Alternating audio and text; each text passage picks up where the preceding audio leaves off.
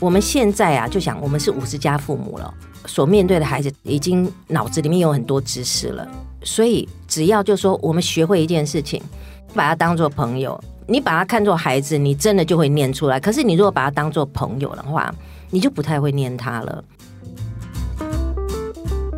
五十后的人生要越活越好，让五十加 Talk 陪你用新的方法创造属于你的理想老后。Hello，各位听众，大家好，欢迎收听这一集的五十加 Talk，我是主持人周慧婷。我们今天要访问的是台北教育大学幼儿与家庭教育学系的副教授郭叶珍老师，先请老师跟我们大家问个好。嗨，大家好。好，老师最近出一本书啊，叫做《读懂孩子内心话》，谈的是亲子之间的沟通啊。对对对对。那这本书，我觉得啊，老师你放少少的理论，但是放了很多你个人的经验，还有就是一些实际的例子，所以我觉得读起来哦特别的受用。不过我觉得哦，现在孩子你光是要让他开口说话都不太容易，对不对。所以如果孩子连说都不说，你怎么读啊？其实我们当初在想说，我们要怎么样去给他取书名的时候，嗯，我们就发现呢、啊，其实要读懂之前，如果他能开口，不是很好吗？可到底为什么孩子不开口呢？所以我们前面的第一个部分，我们就讲的就比较是怎样让孩子开口。嗯，所以你的观察经验当中，孩子不喜欢说话的原因。呃，问题大部分出在父母，可以这样说吗？嗯，应该是说你，因为我们现在都是五十加以上的就是孩子呢，嗯、他们已经进到一个生命经验，就是他外面的事真的很忙。对，所以如果我们讲话没有重点的时候，他就会有点像我们年轻的时候说讲重点这样子。嗯、所以当我们开始只是想跟他聊天，只要嘴巴一开的时候，他就你要跟我讲什么，你可不可以直接讲重点？那这当中有很多原因哈，譬如说好了。有时候真的，我们只是说孩子回来，我们跟他聊聊天嘛，对不对？嗯。可是他有时候有可能是他的状态不再要聊天的状况，嗯、所以你是不是要先父母要会察言观色？对对对对，以前我们都说小孩要察言观色，现在是倒过来。真的真的，我们以前就是说小孩子他得看我们脸色，这个时候最好不要说话。现在轮我们了，就是说我们要看他现在那个状况，只能能量场啊。那也许我们会觉得说很委屈嘛，就我今天做爸妈的这么卑微嘛。我想我们换个方法。其实我我自己是不想要被坏口气伤害。嗯。所以我会选一个最舒服的方式。我确定他不会送给我一个坏口气。所以你的意思是说，你不是从他的角度来思考，而是从自己的角度。我是照顾我自己。嗯，嗯，我一点都没有委屈。我想说，我不是很卑微说，说啊，这样讲他会不会生气？不是，我想说，我怎么样才可以得到最好的、最舒服的沟通？那这个时候，如果他没办法给出最好的，我宁可等一下。嗯，换个角度来思考啊，所以你这个书名“读懂”，我觉得这两个字还蛮有学问的，因为你不能只听懂，对不对？对对对。当孩子跟你说哦，他很很得意、很沮丧、压力很大，或者他跟你说他不想上学了，哎，你肯定要去阅读，去了解他这个背后真正的意思是什么，还有就是这句话有没有什么弦外之音，才可以对症下药。对，如果你现在很快乐，然后你你的男朋友、女朋友对你很好，你会想自杀吗？不会嘛？所以。所以，当我想自杀，我来这个世界上干嘛？爸妈，你把我生下来干什么？你为什么没有经过我同意就把我生下来？嗯，当他这样讲，请你不要难过。他的弦外之音就说：“我现在好苦哦。”嗯，他如果今天很开心哦。他根本连这个问题都不会问出来，嗯哼，对，所以这就读懂的意思，就是说，我们通常都是字面上说啊，你怎么可以这样讲？爸妈把你生出来，这个钱本来我可以用很爽，嗯，就我养你就几百万，是上千万都已经花出去了，你竟然说我没有经过你同意就把你生下来，难道我没有好好对你？我们马上小剧场就开了好几个，嗯，嗯，可事实上，他那一句话背后其实就很简单，说我现在好苦。嗯哼，嗯哼，那如果是我的话，如果他就说你，你凭什么把我生下来的时候，我会问发生什么事情了？妈妈第一次听到你这样说，以前没有，刚刚发生什么事了？嗯，他可能才会讲出真正让他有这个念头。这个念头已经是结果了，我们更想知道前面发生什么事，所以我们不要一下就被打倒了。其实他是在说。我现在很痛苦，嗯嗯，哎，所以老师你说的这个读懂孩子的内心话，你觉得一个家长基本的心态或者基本的能力必须要是什么？我得说哈，就说今天你听得到五十加这个 podcast，就表示你就是那个会不断的进修，让自己长知识、嗯、长经验的人。因为你有时候我们人生我们环境就是很狭窄嘛。我们都是靠着听别人的经验。当我们听到别人的经验，譬如说你今天听到我讲说小孩子说想自杀、不想活，都是你害的。其实他背后是什么时候？下次你碰到的时候，嗯，你就不会马上被击倒。说，哎，郭叶说过哦。他说那个意思应该是他有碰到什么事情，那你想想看，所以就说我们要怎么样读懂呢？哎，多听 podcast，多看。所以我一直觉得啊，就是说五十家真的是太棒了，因为我常看五十家的文章，它就是增广了我们的知识库。那碰到冲击的时候，就有点像大船一样，碰到什么状况的时候，我马上去我的仓库去找东西。嗯，那找东西的时候，就是我就不会说。没招了，然后而感到痛苦，所以这个我认为是多听、多看、多思考，就看看别人的招是什么，对，也许就适用于你身上，甚至是别人的遭遇，嗯，碰到什么事情，然后你心里就比较笃定这样子。好，刚刚老师特别提到我们五十家的读者这个部分啊，呃，老师因为你本身专业是幼儿教育，对，然后书里面谈很多也是哎针对成长中的孩子。不过就像你刚刚所说的，我们读者很多孩子可能已经到了青少年阶段，对，甚至也已经成年，都已经成家立业了，所以很多关系可能没有办法重来了啊。所以如果亲子之间过去已经累积了一些不是那么正面的互动方式，嗯，怎么来得及补救啊？我自己有有觉察，就是说，譬如说幼儿的时期，我们是不是都要亲手照顾比较多的？呃，告诉直接告诉他怎么做，因为幼儿的脑子没有那么多知识，他会闯祸嘛，嗯，然后他会有生命危险。那所以呢，我们必须要给他很多的指示。可是随着生命阶段，他脑子他的也越来越多东西了，他从外面吸收很多东西，他就开始跟你对着干，嗯，因为你讲的跟他学的不一样，嗯，所以这个时候你要有一点改了。问题就在这里了，因为人是惯性的动物，要改的时候好难，好难。那所以以前因为念得多嘛，说得多嘛，就习惯了。现在不能说了，因为你要让他有意见可以说出来的时候，你就要勒住舌头嘛。不习惯啊，这个我要讲不能讲的时候就超痛苦了。所以我们如果说啊，就是跟孩子后来这个关系在转换的时候没有转过来，还是很习惯直接给建议。我们现在啊，就想我们是五十加父母了。嗯，我们呢所面对的孩子，他很已经脑子里面有很多知识了，所以我们要只要就说，我们学会一件事情，把他当朋友，啊、把他当朋友，因为我们不太会念朋友。对，对，我们其实都会听比较多，所以就把他当做朋友。你把他看作孩子，你真的就会念出来。可是你如果把他当做朋友的话，你就不太会念他了。对，所以呢，就是你刚刚讲的，我们把孩子变成朋友来对待，所以有些关系、有些互动方式，可能要做一些修正哦。对所以你觉得你观察到，在一般这个亲子关系到了五十加这个阶段，最做父母最常犯的错，如果要随便举出前三名好了，嗯、你觉得是什么？我也不敢说是错，因为其实即便是我，我都认为是，就是说。嗯，是一个好心出发是好心了哈。嗯、我我我举一个例子好了，就是比较容易踩的雷啊，比较常见，真的比较容易踩到雷，真 的真的、嗯、就是啊，就是说我们怕孩子受苦，那这个好心衍生出很多的问题。我举个例子好了，这是我最近听到的一个朋友跟我分享，他说他对他孩子呢一直很担心，他觉得这个孩子什么都长不大。他说啊，就这么简单的，就是停车费不是要缴费吗？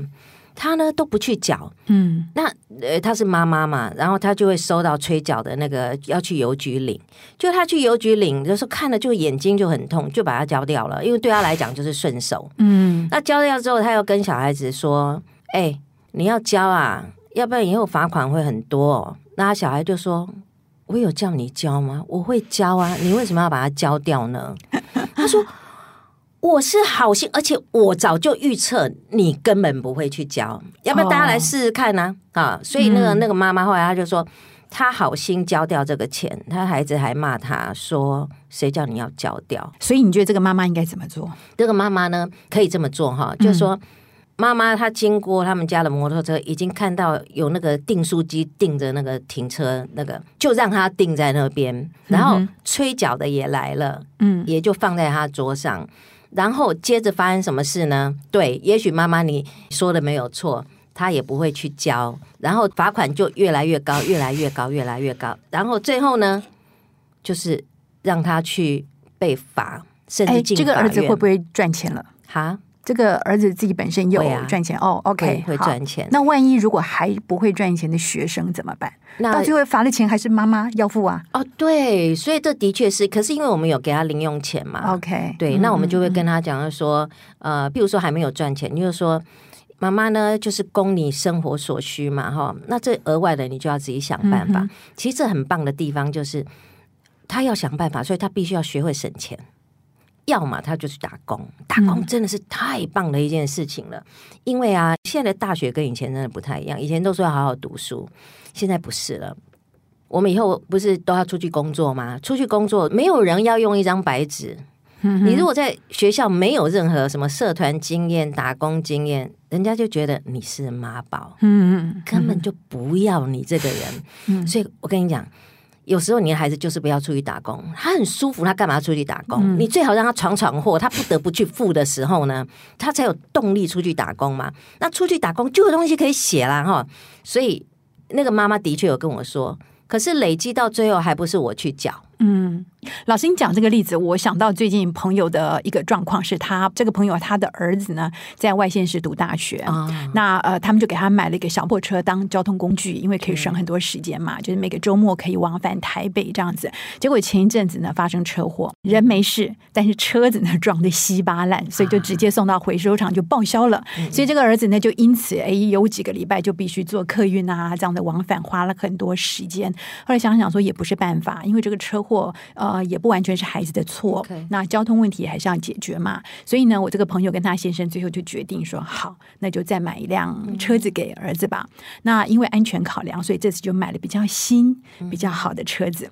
好，问题来了，这个儿子呢有个坏习惯，就是之前啦，因为开破车嘛，这个车钥匙就丢在车上。然后也不锁门的啊，那这个妈妈呢就提醒过几次，但是儿子照样还是就老是不上心，就把这个车钥匙留在车上。妈妈就想，好勒住舌头，就是你说的啊。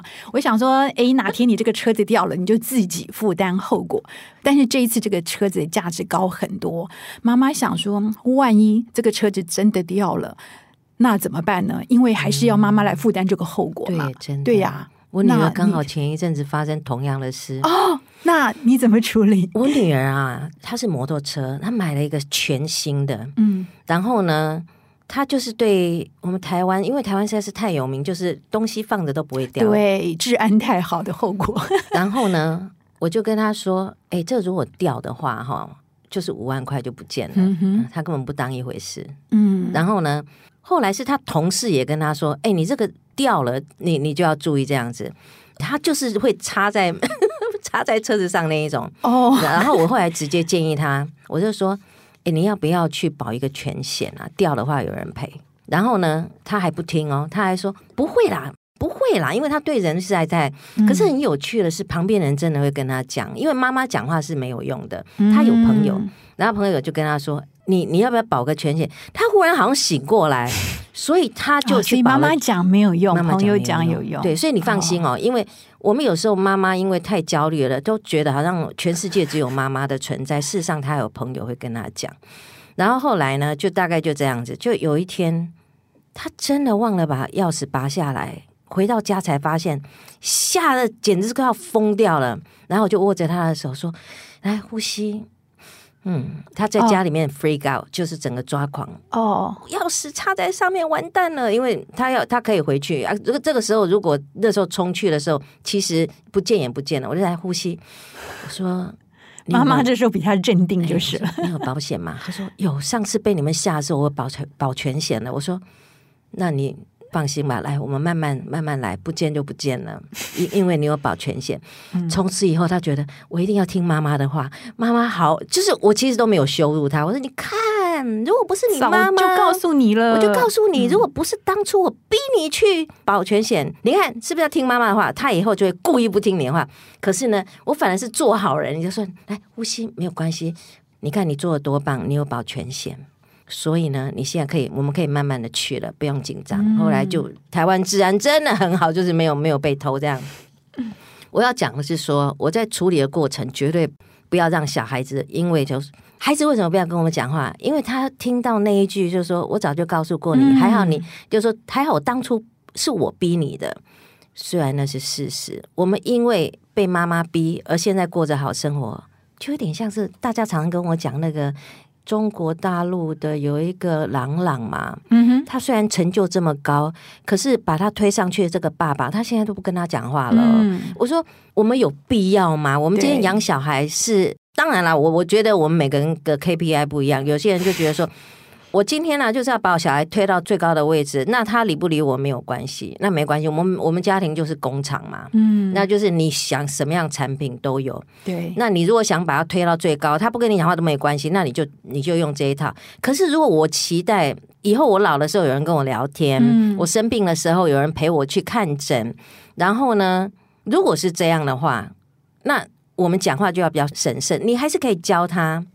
可是呢，你一定要谨慎的选择，不要让他以后说哦，我为了不要再听到说，我早就告诉过你了，嗯、我宁可跟你保持距离。对，我宁可让他来谢谢我，嗯、就是最后呢，因为他他受了苦嘛，可是还好他当初有听听话，他来谢谢你。我宁可达到这个结果，我就要勒住舌头。我虽然我好想说，还好你当初听妈妈的话，哎，不要讲，勒住，心里讲就好，或者是。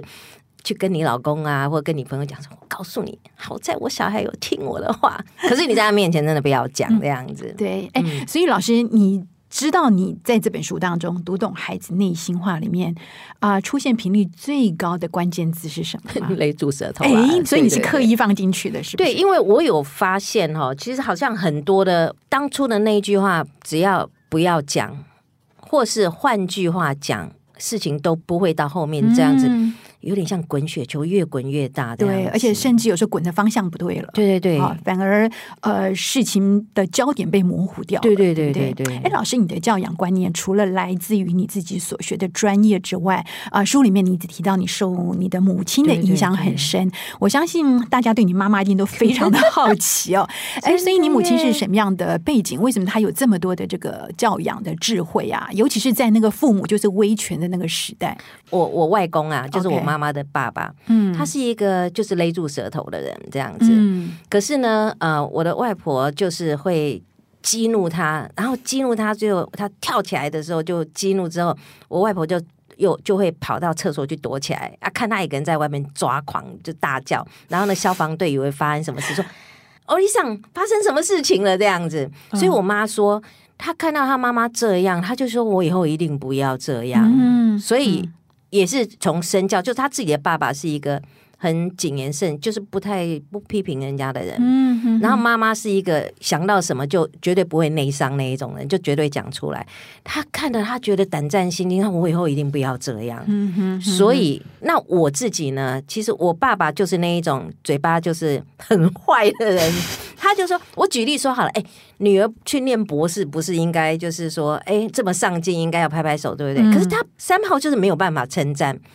譬如说，我在我我我受了一些苦，他就阿，嘎给算了呀，自己选的就没办法呀，然后就觉得好坏哦。就是我明明很好啊，你你应该是说啊，这么出国读书啊，然后很辛苦啊，碰到一些挫折，哎呀，真是辛苦。可没有，他嘎嘎给算了呀，自己选的没有办法。”我妈就不会这样讲，可是呢，我大哥，我大哥就学到我爸爸，我就学到我妈妈。我哥哥的儿子啊，就小时候就是大概有阅读障碍，他阅读障碍就字都看不懂，所以那时候真的是什么体系都都读过了，那种贵族学校去读，哎，没办法；一般小学去读，哎，没办法。嗯，然后去森林小学，哎，没办法，最后就是自学。嗯哼，哇，他那时候功课很糟糕的时候，我们全家也都很烦恼，就是啊，功课这么不好。可是我们全家就是因为有一个观念，就是只要养活自己就好了，嗯、所以啊，他功课不好没关系啊，我们就说啊，我们家也有人功课不好，可是就很有成就了这样子。然后最后最后，我们这个小朋友就到了国外读书。然后去国外读书的时候呢，因为他就走艺术嘛，哇，他的作品很棒。那他作品很棒，再加上就是他学习了一些，他有跟我说，他说：“姑姑，我跟你说，我知道哈，就说字对我来讲真的很困难，可是我只要早上起床的时候，那个字就比较不会浮上来，我就可以抓得住。嗯，那所以他自己发现了，他自己发现了，嗯、因为我们家不太会骂他，我们就是没有这样的事情。就后来到国外的时候，他又就变成那个豆豆是第一名这样子，第一名，第一名，第一名这样子。然后我哥哥他就说，我那个儿子哈，他煎牛排的时候去烫伤手了，然后呢，我哥哥就讲，我爸就上身了。哎，自己要出国读书啊，啊，自己要认啊。然后我跟我妈说，哎因为我们全家人就因为我哥有点雅思吧，就是他其实他他去做那个测验，他是有雅思这样子，嗯、就所以比较没有办法同理别人，没有没有办法。嗯、可是因为我们其他人就比较像我妈，然后我就哎哎的时候，我妈就是嗯嗯，然后我哥哥就有警觉到，我哥很棒，哦、你知道，他虽然有亚斯，可是他他警觉到，他就赶快就刹车说啊，像啊。又另外一个郭叶珍出来了，郭叶珍以前都不读书，然后一直当，一直当，一直当，想读的时候就念博士，啊，又来了一个，又来一个，其实他就在称赞。啊，也就是说。每个人从父母都 pick up 不一样的东西，对对对对。嗯、刚刚讲到了这个勒住舌头的这个哲学哦，我刚刚这样听下来，大概分成两个部分，一个就是当孩子犯错的时候啊，吃了亏啊什么，千万不要后面又补一枪，是不是？么啊？我早就告诉你了，对，怎么犯这种错，当初就应该怎么样怎么样，真的是蛮讨人厌的。另外一种呢，就是当孩子准备蓄势待发，准备要选择走某一条路的时候，比方说呃要选科系啦。或者说准备要做什么工作啦，这个时候当父母比较常犯的一个错就是急着给意见，然后下指导棋，对不对？所以这个东西其实要给他自己去摸索，然后从中间得到教训。就像你书上说的，让他多走一些冤枉路，是吧？对对对，嗯、其实即便是错哦，都很棒的错。我我还是要说哦，有时候我们觉得孩子怎么都没有志向，好像都不会，好像我要干嘛？呀嗯哼，你知道为什么吗？其实。因为小孩子他在我们的就是 KPI 就是功课要好嘛，那譬如说他每天都在功课功课功课，那我们教的时候不太是教职业的取向，我们是教知识嘛。那所以他如果真的很听你的话，他真的就是每天就是依照你的规划哦，把功课顾好。好，那我们来看哦，他从早上进去学校，然后呢就一直功课功课功课，到补习回来可能要睡觉，他还要打一下电动。他完全没有职业概念，嗯哼。譬如说，我讲说，哦，你以后要当医生，他真的知道当医生以后是多少晚上不能睡觉吗？他要值班呢，他要被叫起来当教授。当教授，你知道吗？当教授其实是一直要坐着十几个小时写论文，写写写，读读读。嗯哼，其实那是很痛苦的事，所以其实他根本没有时间跟机会去看到一个。一个职业的样貌像什么样子？所以你问他说你想做什么？其实那是我儿子教我的，嗯、因为我问过他同样一件事说，说、嗯、你要念哪个科系？他就说妈妈，你帮我选。我说这个绝对不能让我选，这是有点像你要结婚，你要跟谁生活四年呢、你要自己选。他说妈妈，我觉得你们是不公平的，我们怎么知道要选什么？嗯、哎，我就觉得他他这句话真的是有、嗯、有那啪啪打我的脸，你知道吧？所以，所以他后来真的就选错了。他选了那个法律系，去了之后啊，生不如死，上课睡觉，下课尿尿。大概 两年之后，他说：“妈，我读不下去了。”嗯，这样真的很好，因为我很难想象他不爱一个东西，硬念到大学毕业之后还要继续去在地狱里面。他生活如果不快乐，我不晓得他来这个世界上，他有一天他如果要离开这个人世间，他说。妈，我不快乐，我我我我想我会很伤心哎，是哎、呃，老师这个跟呃 Ken Robinson 讲的很像，就是他说每个人都有天赋、嗯、啊，那你来到世界，你如果能够找到你的天赋、兴趣所在的话，你自然就会发光，自然就会展现你的爆发力。所以今天当孩子跟你讲说我不想上学，我另外想要做什么事情的时候，我觉得父母。真的应该都支持了哦，但是现在很多父母遇到比较多的问题是，孩子跟你说他不想上学，不想读书，不想用功，不想朝九晚五去上班。你问他想做什么，他说他不知道，他就是想要当躺平族赖在家里，那怎么办呢？我们家哈，就是儿子那时候啊、呃，就说他说，你们儿子有躺平过的阶段吗？没有哎、欸，原因是因为我们家，我觉得大部分父母都希望孩子去读博士吧。我爸妈不是，我说读完大学就好了。嗯，那你如果自己还想去念什么，你自己想办法。那我们那时候觉得他们跟一般父母真的很不一样，我们就觉得很怨，你知道，说我怎么会这样这样子？那所以，但是后来我们也慢慢理解这个道理，因为那个过程就是你的选择，你要承担。是，所以我爸爸那时候我结婚之后，他把我房间清空，叫我东西都搬走的时候，我还很生气，说为什么？他说。你已经结束了在这里的生活，你就是要离开这个房间，我要自己用。嗯、哇，那时候我都超生气了，所以你就搬出去了吗？对啊，我就不知道。哦、我但我结婚，我当然要搬出去了。OK，OK，、对对是。嗯、那然后呢？其实我儿子啊，我那时候跟他说：“哎，不读书没有问题。”我在想，我对孩子我期待是什么？就是你说的养活自己嘛，对吧？养活自己嘛。是。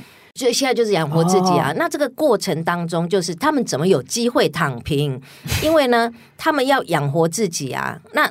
他当初的时候没有能力的时候啊，他们刚开始他说养活自己，他老兄真的就去找一个面店，因为为什么揉面团那个面店从早包三餐呢？他绝对吃得饱吧？他有问我说：“妈，我可以住你家？哎，你请注意这个用词。”他知道这个房子是我的。我现在看很多小孩子有一个，因为我我咨询过很多学生，我知道那个背景音乐就是我爸妈死了，那个就是我的了。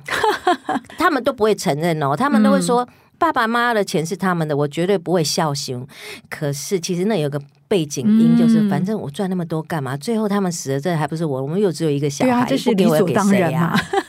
对啊，所以你绝对不能让这个背景音存在。哦、所以我的小孩，我就跟他，我就真的哦，毕业之后他就去揉面团，可是他说他要做音乐，所以不管他做什么，反正老娘就是一毛不出。反正你住我这边欢迎啊，就算陪我嘛。哦、所以住可以。对，但是除了住之外，三餐啦什么这些，他要自己解决。对，嗯、他有问我说可以蹭冰箱吗？我说欢迎，我只是告诉你，你一定有朋友，你一定不只是吃冰箱里的东西而已。所以我的小孩真的是。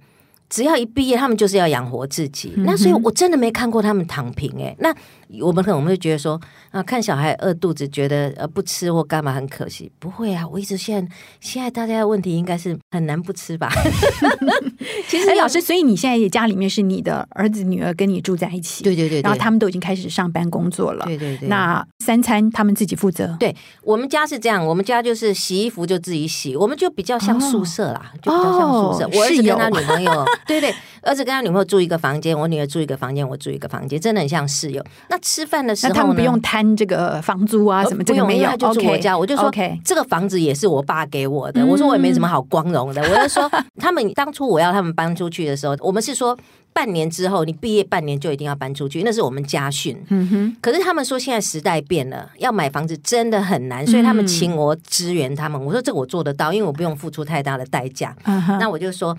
所以他们就，他们其实就是可以省很多钱，就是房租就省了，因为出去可能两万块，如果两个人住的话，两万块，所以怎么养活自己啊，也很难呢。嗯，那那所以我说我欢迎你住我家，那可是呢，哎，我们吃就是这样吃哈，因为大家都忙嘛。所以我们就自己吃自己的。啊，有有时候我们一起的时候，所以每个人自己煮自己的东西呀，自己的。哦，所以一个晚餐可能这个厨房会有开三次火这样子，应该这样说，因为我最有钱，嗯，那我是老娘爱吃什么吃什么，所以有时候我会吃，嗯、就是累了，然后我就叫个鼎泰丰来叫一桌，嗯，然后呢，我儿子他们是就吃比较便宜的，那可是呃在外楼下买了牛肉面，我女儿最穷，所以她可能就自己煮。那可是我们如果有机会一起吃的时候，我有鼎泰丰嘛，我叫那个汤包汤汤包，对，所以就分他们来来，每人一颗，然后他的牛肉也会分我一片，然后妹妹煮的菜我也吃一下，所以其实我们都都很会分享，嗯哼哼。可是呢，像我儿子明明是我没有没有养他，也没有给他出钱，可是你知道他有他有的时候，哦妈，我觉得你好乐于分享，他到前几天还在跟我说。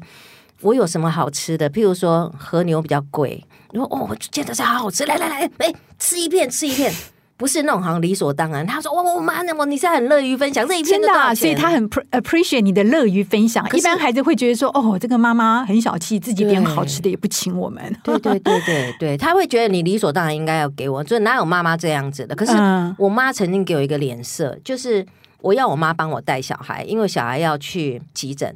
然后我要把健康的那个放在我妈那边，我妈就看着我说：“可是我跟你爸要去打高尔夫球。”哎，我说：“嗯，晚上你要打什么高尔夫球？”他说：“高尔夫球练习场啊。”我啊，我就说：“不打会怎样吗？”我妈说：“可是我已经要去了，然后我那时候真的是气爆，我想说。你凭什么不帮我带小孩？我妈是没有顶我啦，可是我后来想想，对，她凭什么？凭什么要帮你带？就是我没有，就是我觉得理所当然。她就告诉说，每个人生来小孩要自己顾啊，是不要把孩子交给父母视为理所当然，哦。对，对，对，而且他们不帮你带，你还生气，嗯、啊？然后我妈就，可是每个人都要带自己的小孩，不是吗？